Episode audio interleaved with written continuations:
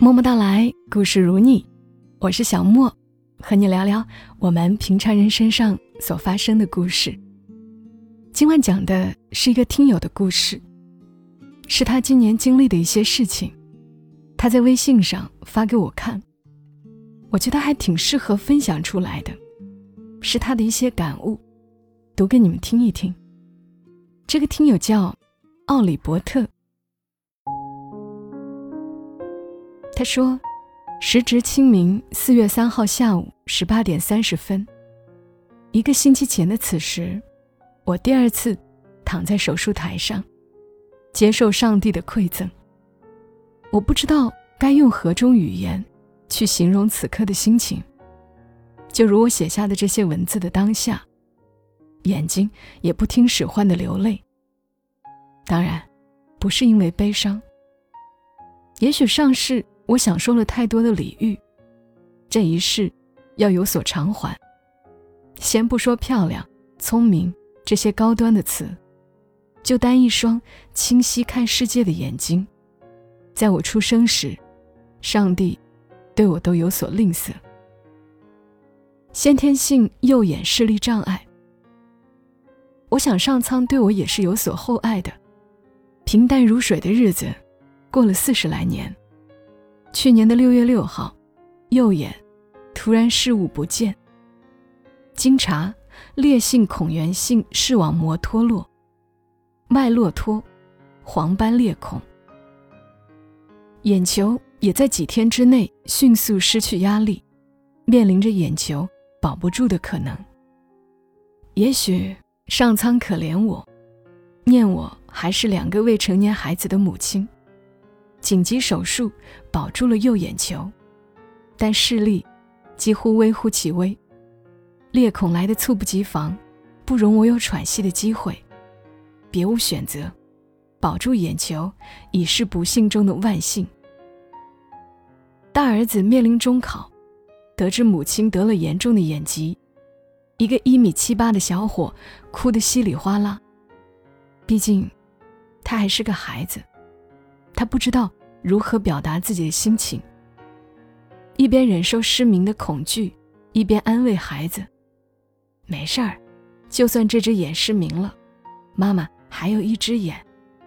这个世上谁都无法预料明天和意外，我们能做的就是坦然接受。”我安静地躺在床上，恐惧、悲伤。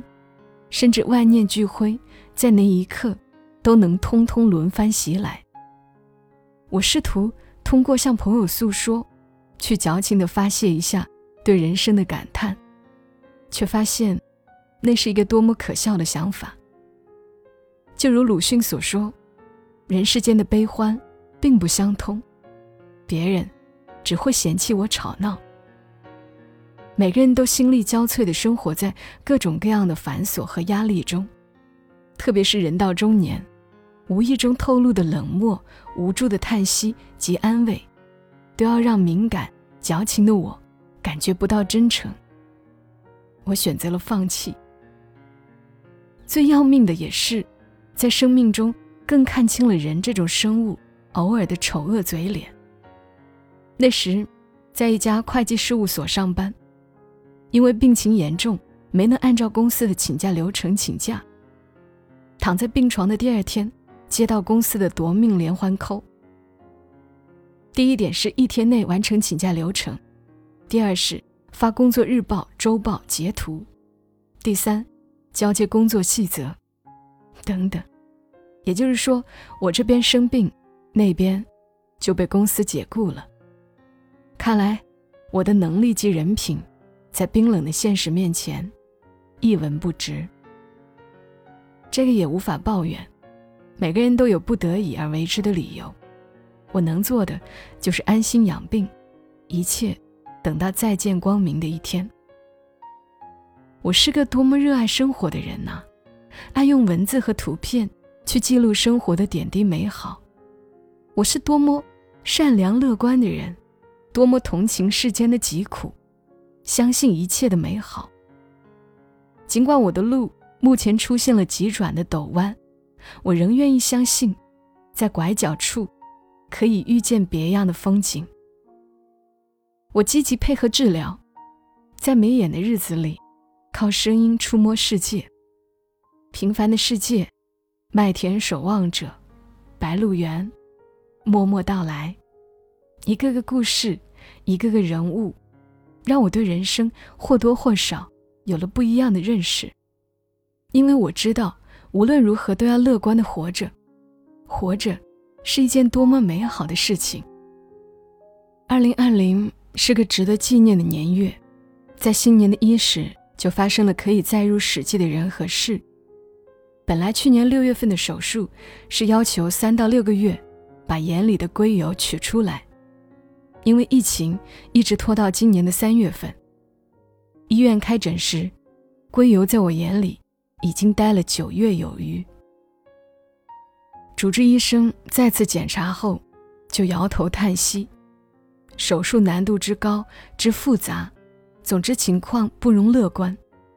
又是一场关于能不能保得住眼球的利弊分析，我的心悬到了嗓子眼。办完住院手续，老公就回去了，因为孩子要上网课，手机也被带了回去，彻底开始了我与手机告别的十天时间。术前每日除了吃饭、检查外，我就躺在病床上，犹如一只安静的待宰的羔羊。期待奇迹可以出现，保住眼球，还我一双好眼。手术还算顺利，硅油取出，重新打了气。就如医生所说，一切都只能看我的造化了。医生也没有把握视网膜会不会再次脱落。我很平静的接受，没有抱怨，没有哀叹。因为在此之前，种种的设想，我也都一一否定，也一步步接受右眼可能失明的现实。也曾站在二十四楼的窗边，远眺下面一个个如蚁的人流。也曾设想，一个生命从空中飘落的场景。在医院，大多都是年轻人陪父母看眼疾的。所以手术前，我拒绝了母亲到医院照顾我的想法。我是脆弱敏感的，我不能忍受白发的老母亲看到我双目被遮，她步履蹒跚领我回病房。真的不想让老母亲亲耳听到医生冷冷的宣告：“没有好办法，一切看我的造化。”至少在以后，我可以跟他老人家说：“没事儿。”慢慢一切都会好的。周一住院，星期四晚上接到通知，可能在周五手术。接到通知，几乎一夜未眠的老公一大早就赶到了医院。家里的车子出了问题，住院了这些天，可难为他了。一边要操心修理厂的琐事儿，一边要催车要钱，为我筹集药费，一边还要操心两个。不甚懂事的孩子的学习和吃喝拉撒。期间，小儿子的网课学习又不在状态，老师的电话短信，我想那几天老公一定是心力交瘁的。想是怕我担心生气，在我面前，他竟只字未提。手术一直等到下午六点半，我是最后一个进手术室的。因为手术复杂性，考虑到术后右眼可能眼底出血，所以医生果断地把我的双眼都包扎起来。我能想象自己头裹白纱布，被老公领回病房的场景。小小的病床，没有陪床，老公怕碰到我的眼睛，我让他到隔壁的病房休息了，说是有事喊他。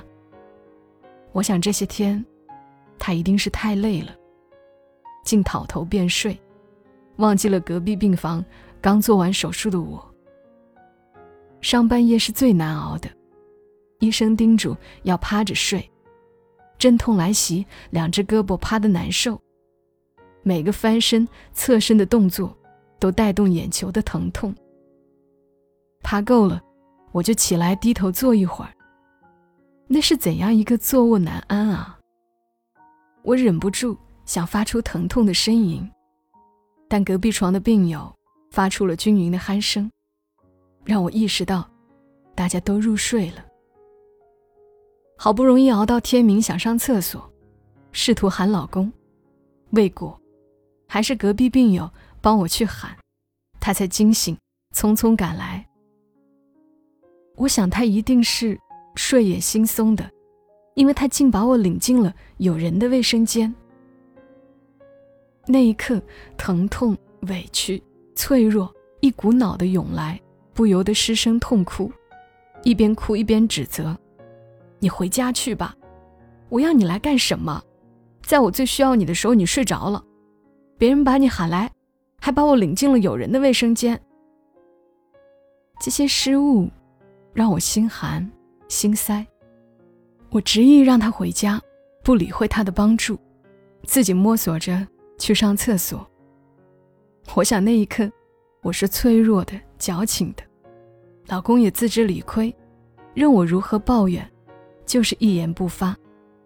还是病友解了围，说刚动完手术，别情绪太激动，大哥肯定这些天太累了。我情绪才稍稍平复。是啊，我是粗心的。老公一直是细心体贴的人，视我如宝，怎会忽略我？记得上次手术，他在床头握着我的手，怜爱的对我说：“真想能分担你的疼痛，我的米受苦了。”他是那种敦厚、善良、不善言辞的人。我想此刻。他应该比我更自责，更难过。当天下午拆完纱布，左眼就能看见了，就让老公回家了。家里还有一摊的事儿，两个还带操心的娃。老公一边歉疚，一边无奈地叮嘱我注意事项，才匆匆往回赶。接下来的日子是安心静养，每日除了吃饭、上厕所，其余的时间。就是闭目安静的躺着，很平静。就算周日和我一起手术的病友都陆续出院，因为病情的不稳定，我独自被留下来留院观察。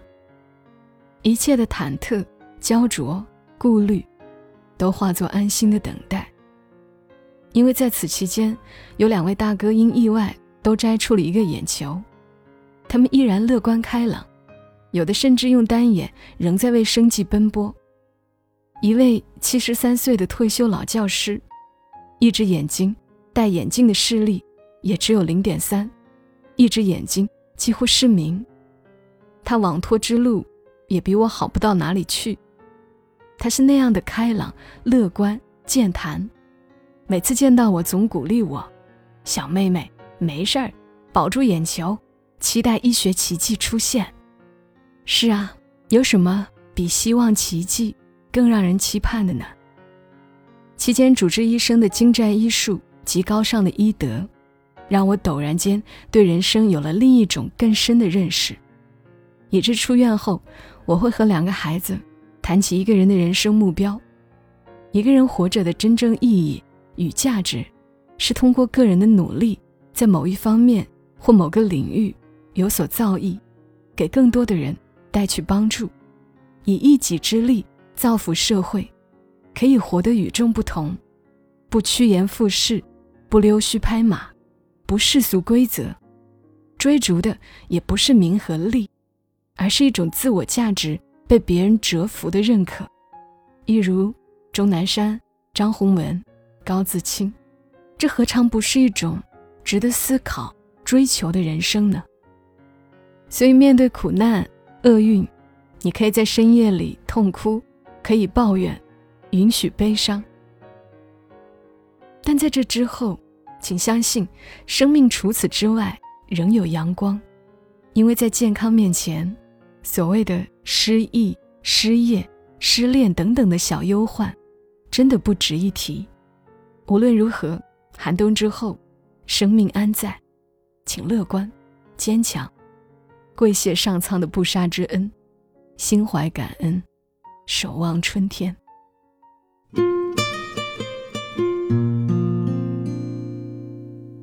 好啦，以上是听友奥利伯特的文字，文字里能感受到他这个年龄段独有的韵味儿。最近我也很忙，忙起来就容易焦躁上火，这样的文字能让我安静一点儿。小忧小患，的确不值得一提。生命安在就好。也谢谢你们的收听，这里是在喜马拉雅独家播出的《默默到来》，我是小莫，邀请你订阅这个专辑，评论、点赞分享都是对节目的支持。小莫在深圳和你说晚安。